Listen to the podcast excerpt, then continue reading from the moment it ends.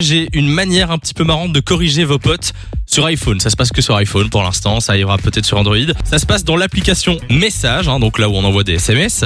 Si tu cliques sur l'App Store, j'aime bien tout le monde est en train de le faire. Ah en ouais, studio. moi je veux ce truc. Tu télécharges l'appli Corrige tes potes.